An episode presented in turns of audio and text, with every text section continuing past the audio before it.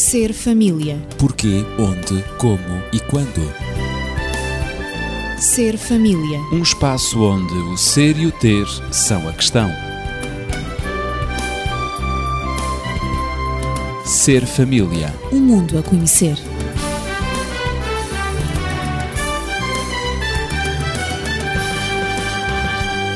De novo consigo a equipa do Ser Família, Daniel Esteves, médico e terapeuta familiar, Natividade Lopes, na pedagogia, e Ezequiel Quintino, o anfitrião. Na passada semana demos início ao tema dos conflitos. E falar de conflitos é falar de dificuldades, de problemas, de choques, de lutas, também de tensões interiores que podem surgir entre pessoas. Sempre que existe alguma incompatibilidade de interesses, de desejos ou de diferenças de percepções, que nos pode levar a não estar de acordo com o outro ou mesmo a encará-lo como inimigo apenas porque pensa, percebe, deseja ou sente a situação de uma maneira diferente da minha. No último programa, concluímos que uma vida sem conflitos não é possível, nem mesmo desejável, e que os conflitos constituem autênticos desafios e também oportunidades de crescimento, podendo conduzir mesmo a uma melhor compreensão, não só do ponto de vista do outro, como também das suas necessidades. Dr. Daniel Esteves, na sua prática terapêutica, os conflitos entre casais e famílias são de certo uma constante. E a minha primeira questão é a seguinte: como é que tem lidado com essa realidade? Se fôssemos fazer um pouco de humor, eu diria que eu tenho lidado bem. Os clientes é que eventualmente têm lidado mal. É? Mas voltemos, portanto, à questão, claro. porque é uma questão muito importante. Infelizmente, na nossa cultura, muitas vezes há a percepção de que o conflito é anormal, de que o conflito não deveria existir, que, por exemplo, a família modelo é aquela que não tem conflitos, eh, o casal modelo é aquele em que se dão perfeitamente bem, como se isso fosse possível. De facto, isso não é possível, as pessoas têm sempre diferenças, as pessoas têm sempre dificuldades que vão surgindo umas numa época, outras noutra. O que quer dizer que assumir que se tem conflitos na nossa existência familiar é uma primeira necessidade.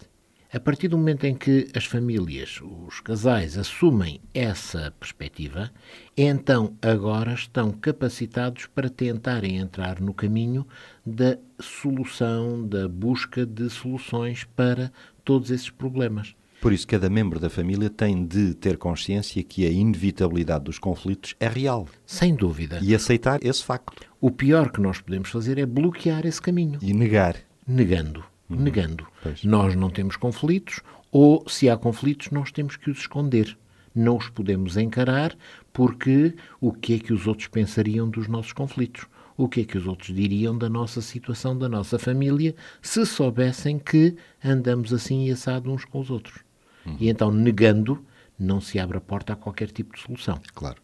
Portanto, é necessário encarar que temos conflitos e depois resolvê-los, entrar nas soluções. Ora, nem mais. Porque quando nós não os resolvemos, eles têm tendência a acumular-se e têm tendência a acumular-se, acabam por ser, de algum modo, portanto, situações que mais tarde ou mais cedo vão criar barreiras terríveis em termos de relacionamento, vão tornar-se, portanto, problemas que talvez atinjam uma dimensão tal que já não sejam então ultrapassáveis. Segundo até as estatísticas, 80% dos conflitos de ordem profissional são devidos às incompatibilidades entre pessoas. E no meio laboral isso acontece também. E? É? diríamos que, de facto, se não fossem as incompatibilidades se não estivermos no campo das relações, os conflitos não são importantes.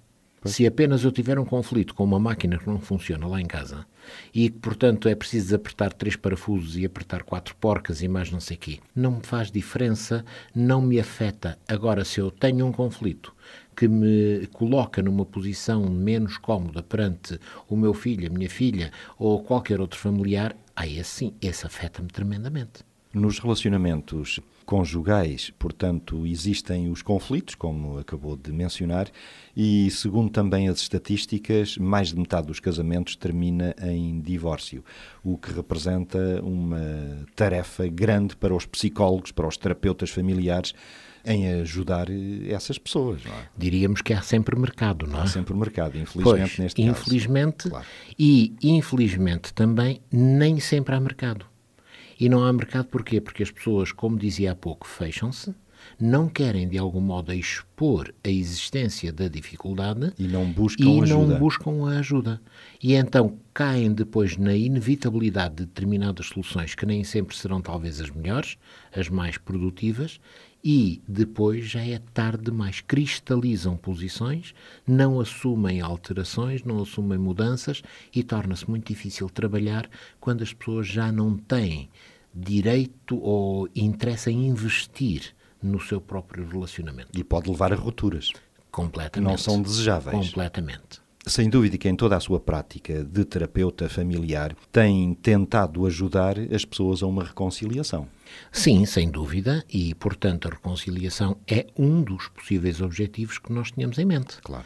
Eu devo dizer, é um dos possíveis objetivos, e ainda que isto possa de algum modo surpreender determinados ouvintes que nos pensariam completamente escravizados pela noção da manutenção do casamento, da estrutura familiar em todas as circunstâncias, eu deverei dizer que não é esse o caso. Haverá situações dou um exemplo, em que. Dou um exemplo muito simples. Se estamos perante uma relação violenta que inclusive põe em risco a sobrevivência ou a integridade física de algum dos seus membros, não é uma relação para se manter. É uma relação que deverá, portanto, ser escudada através de uma postura de proteção daquele que eventualmente está exposto. E pode levar a que seja necessário romper em definitivo ou temporariamente essa relação. Mas, de facto, quando, portanto, assumimos eh, o apoio àqueles que estão a viver dificuldades dentro das relações, nós temos que manter também uma perspectiva que é muito importante. Se o conflito é inevitável, se o conflito é natural, se o conflito existe sempre, então por que não também encararmos também sempre e inevitavelmente um caminho de solução para esse conflito? E esse caminho é uma das formas mais interessantes, mais sublimes, da expressão do amor, dos sentimentos, que é exatamente através também do perdão. Amor e perdão. Amor e é perdão. É uma equação que às vezes nem sempre é fácil de combinar. Pois, porque as pessoas acham e estão ainda, portanto, limitadas a um estadio egocêntrico do amor. E o amor é apenas e tão só um sentimento, o amor é apenas e tão só, portanto, uma emoção e não propriamente um projeto de vida. Quando o amor se transforma num projeto de vida, passa por uma decisão tomada inteligentemente, então esse amor torna-se muito mais altruísta. E, portanto, é um amor capaz de perdoar. Amor e perdão leva a uma reconciliação. Amor e perdão pode Levar. tornar possível essa reconciliação. E facilitar. Se não existirem, aparentemente pode haver reconciliação. Aqueles que são evitadores de conflitos eh, por uma questão de estilo pessoal permanente, aparentemente, ah, não, está tudo bem. Mas esse está tudo bem, muitas vezes nesses casos acontece acerca da anulação de uma das pessoas. A pessoa anula-se e pronto, está tudo bem mas mais tarde ou mais cedo essa pessoa vai se sentir muito mal consigo própria. Claro, não é uma solução não total é uma solução. nem ideal. A solução é exatamente amar e, dentro do amor, como expressão do amor, saber perdoar. Ao escutá-lo, lembrei-me e fez-me recordar precisamente um aspecto espiritual, ao falar de amor, de perdão, de reconciliação. Recordou-me palavras até de Jesus que estão escritas nos Evangelhos se houver alguma coisa entre ti e o teu irmão, vai, reconcilia-te com ele. Esta é uma palavra de reconciliação muito interessante, não é? É muito interessante e reparemos que Jesus põe a tónica, portanto, para aquele que se sentiu ofendido. Uhum, Esse é tomar mesmo. a iniciativa. É a iniciativa.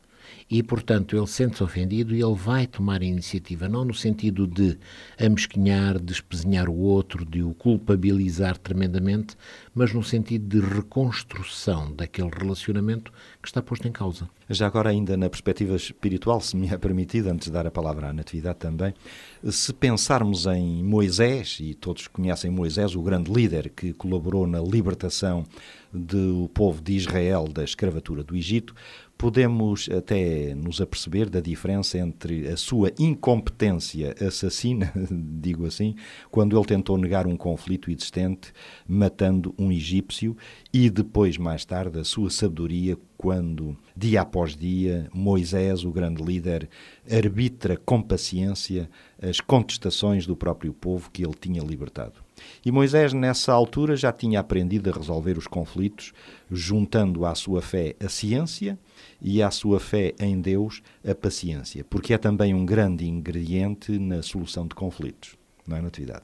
A minha resposta só pode ser afirmativa. Efetivamente, há ciência em gerir os conflitos.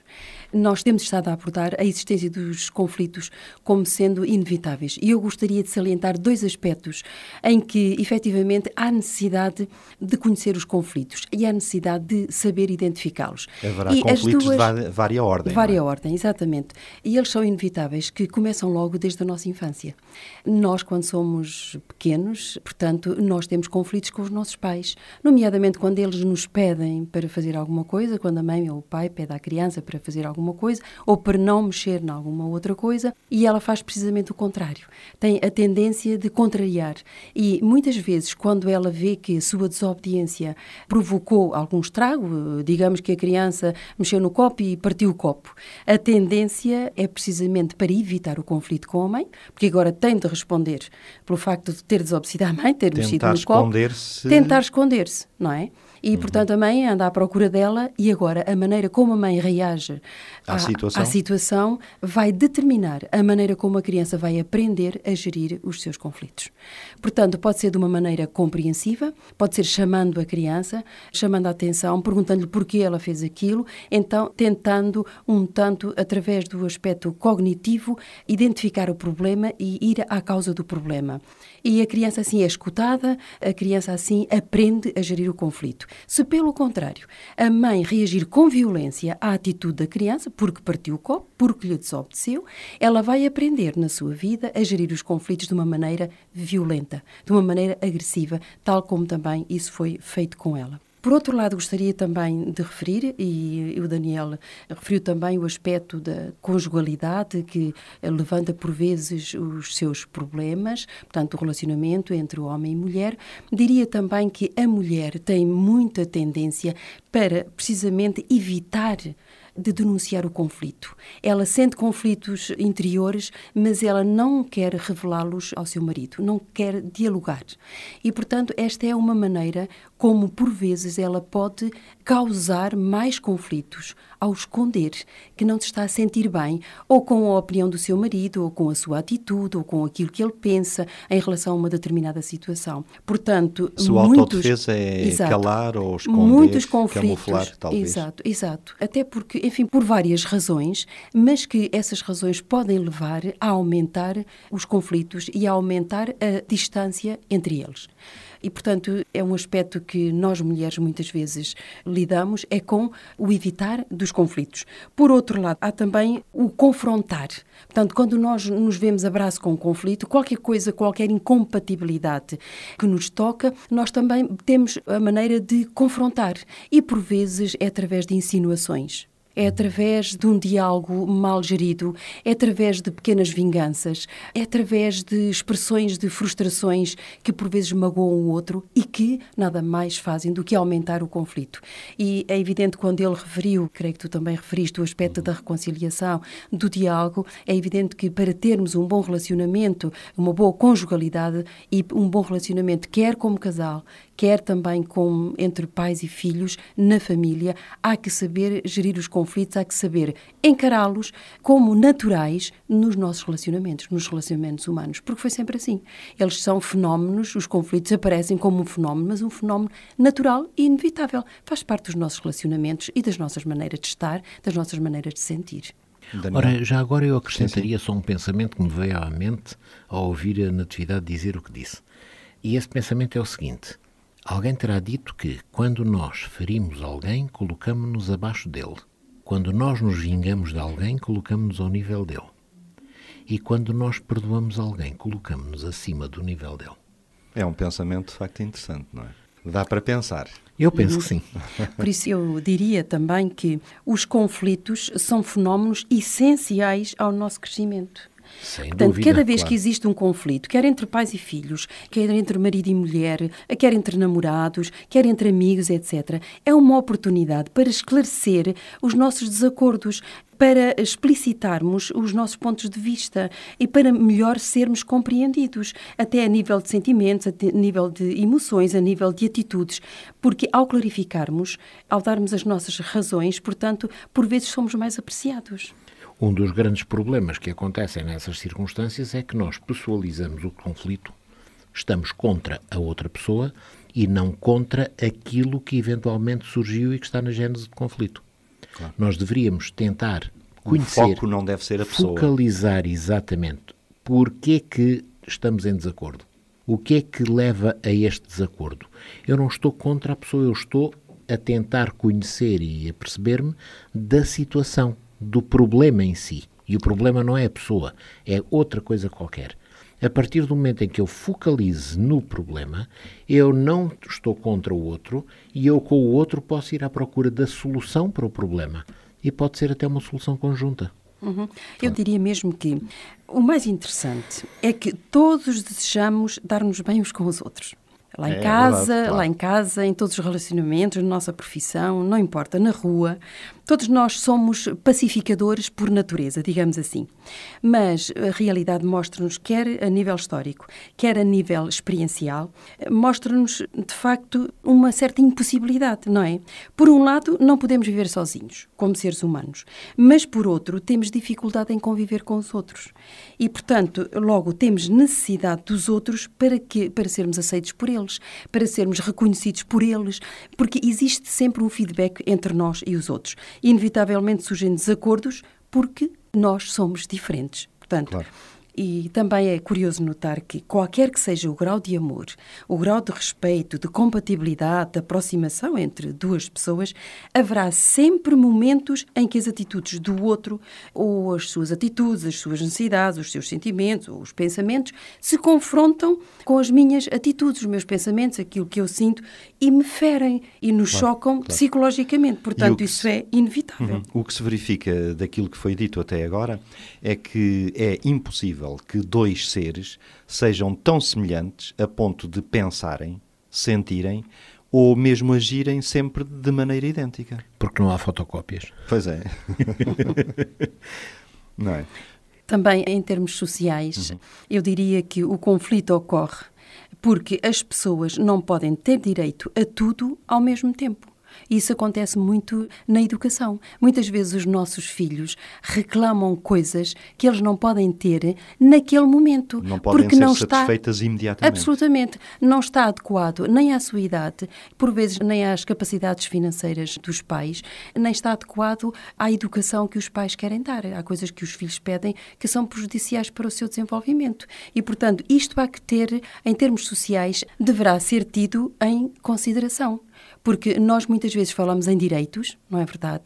Assumimos que temos direito a tudo, nós temos direitos, sem dúvida nenhuma, mas por vezes em tempos e espaços diferentes. E, e portanto, na causa dos conflitos, quando não se respeita esta realidade. A temporalidade. A é? temporalidade. A ocasião, a, ocasião, a oportunidade. Portanto, gera, geram-se muitos conflitos entre as pessoas. Uhum. Sem dúvida que o conflito é um fenómeno essencial porque pode servir para esclarecer em qualquer diferendo que bloqueia uma relação que se desejaria estável e saudável, não é? Sim, eu aqui estava a pensar numa imagem. E dentro do estúdio nós temos aqui uma mesa cheia de botões. É verdade. Mas imaginemos que a dois ou três botões dessa mesa estariam associadas pequenos explosivos, pequenas cargas explosivas. Não é o caso, mas. Não é o caso. e que esses botões estariam devidamente assinalados. Portanto, poderíamos carregar em todos que teriam a sua ação cortando, aumentando, diminuindo, seja o que for em termos de som. Uhum. Mas sabíamos que aqueles, se tocássemos neles, eles, portanto, fariam rebentar a mesa, fariam rebentar os mecanismos, isso tudo. O que acontece num conflito é que, digamos, nós temos a possibilidade, conhecendo a outra pessoa, de saber quais os botões da vida dele que estão ligados aos explosivos, que não podemos tocar. Ele terá partes mais sensíveis na sua estrutura, na sua arquitetura mental. Eu também as terei, se sou a outra parte do conflito, de tal forma que ele também deverá, conhecendo isso, saber que não deve tocar aqueles botões com, através dos quais eu reajo mais intensamente, que me fazem eventualmente perder o foco no verdadeiro problema e introduzir problemas acessórios marginais e fazer deles problemas centrais. De tal forma que não resolvemos o primeiro e já estamos a lidar e a lutar em termos de segundos e terceiras vias de problemas. Portanto, o conflito torna-se essencial porque também me permite saber quais as áreas em que eu posso dialogar quais as áreas em que é possível cedência e quais as áreas em que eventualmente é muito perigoso lá tocar, porque pode ir tudo pelos ares. Eu penso que o Daniel está a tocar num ponto que foi referido no programa anterior, ou seja, nós estabelecemos a diferença entre conflito e crise. Quando efetivamente não sabemos tocar o botão certo, não é? Pode desencadear-se desencadear uma crise. Uma crise e na crise, e eu gosto de repetir isto, quando acontece uma crise, quando a relação entra em crise, portanto, o que acontece, há um bloqueio. Eu, quando estou em crise, eu não tenho capacidade racional nem cognitiva para resolver um problema. Eu estou em crise. Portanto, eu estou afetada na minha sensibilidade, eu não vejo o problema e, o portanto, conflito. muito menos tenho vontade para nem o gerir, nem o resolver. Não tenho capacidade, não quero. Estou em crise, entrei em colapso. Por isso é que nessa altura, muitas vezes é fundamental a presença e a utilização dos serviços do medidor de conflitos. Absolutamente, absolutamente. Por isso dizia o Yves e Françoise Perrier, dois grandes psicólogos, dizem que todo o conflito tem um aspecto negativo e um aspecto positivo. Quando o conflito é mal gerido, ele é destrutivo. Se o conflito é bem compreendido e bem gerido, ele vai permitir um avanço positivo nas relações. Exatamente. Ora, isto leva-nos a concluir que é importante aprender a conhecer a compreender e a gerir os conflitos. São três etapas importantes, não é? É o caso, por exemplo, do médico que, para tratar uma doença, primeiro tem que conhecer a doença, tem que saber fazer o diagnóstico e só depois é que pode aplicar a terapêutica. Claro. Portanto, com os conflitos passa-se exatamente o mesmo. Nós temos que conhecer o conflito, diagnosticá-lo e só depois é que poderemos avançar para as soluções. O procedimento é o mesmo, é, é o mesmo, é o mesmo, é sempre um procedimento cognitivo, sempre um procedimento que passa pela nossa capacidade racional e inteligente. E de facto, num mundo tão conflituoso como o nosso, como a nossa sociedade, é importante saber o máximo sobre este assunto. O conhecer os conflitos, saber detectá-los, compreendê-los e depois passar à gestão desses mesmos conflitos e, portanto, não ficarmos bloqueados na noção de que o conflito é uma coisa tão estranha, tão anormal, que coitadinhos de nós porque nos aconteceu um conflito. E temos de fugir deles. Não, o conflito para já é inevitável. É o resultado da presença em interação próxima de duas personalidades que são necessariamente diferentes mesmo que quando namoram pensamos ele é exatamente como eu sou, ou ela, vejam bem que ela pensa exatamente como eu penso fantasias de namoro. Mas aqui temos que pensar sempre que eles são diferentes. Têm culturas diferentes, têm raízes diferentes, têm objetivos diferentes, têm uma série de diferenças que são o resultado das suas vivências em separado. E, Quando são, se juntam, têm cérebros diferentes. Têm cérebros diferentes, nem mais, isso é muito importante quando se juntam, necessariamente que agora há que tentar burilar algumas dessas diferenças para que elas não sejam tão ásperas e não, não firam tanto o outro. Se as coisas forem um pouco mais suaves, eles podem interagir sem grandes uh, problemas. Daí que, sendo, portanto, inevitáveis, agora tem que se conhecer para saber o que é que pode ou não deve ser feito e encarando-os como uma coisa perfeitamente natural. Pronto, não temos que ficar muito penalizados. Vejam bem, tivemos um conflito. temos é que pensar, como foi dito já, e isso é muito importante, a perspectiva. Ótimo, tive um conflito. E agora? O que é que eu aprendo dele? O que é que eu posso fazer que seja útil para o meu e para o crescimento da outra parte? Eu diria também em termos cognitivos que é importante que os pais, na intenção de ajudar os filhos a resolverem os conflitos, entrem em diálogo com os filhos e, sobretudo, lhes perguntem por que razão é que eles tiveram determinada atitude. O que é que eles pensam sobre as coisas? O que é que eles pensam sobre as sugestões que os pais lhes dão? Sobre certos impedimentos ou proibições que vêm da parte dos pais? Isto para ensinar os filhos a pensar. E, portanto, ensiná-los também que os conflitos fazem parte do relacionamento humano, fazem parte das nossas diferenças, que, porque somos diferentes, por vezes não pensamos todos de maneira igual, mas respeitar a maneira como a criança pensa a maneira como ela supôs que seria a melhor eh, solução para o problema que ela teve que enfrentar.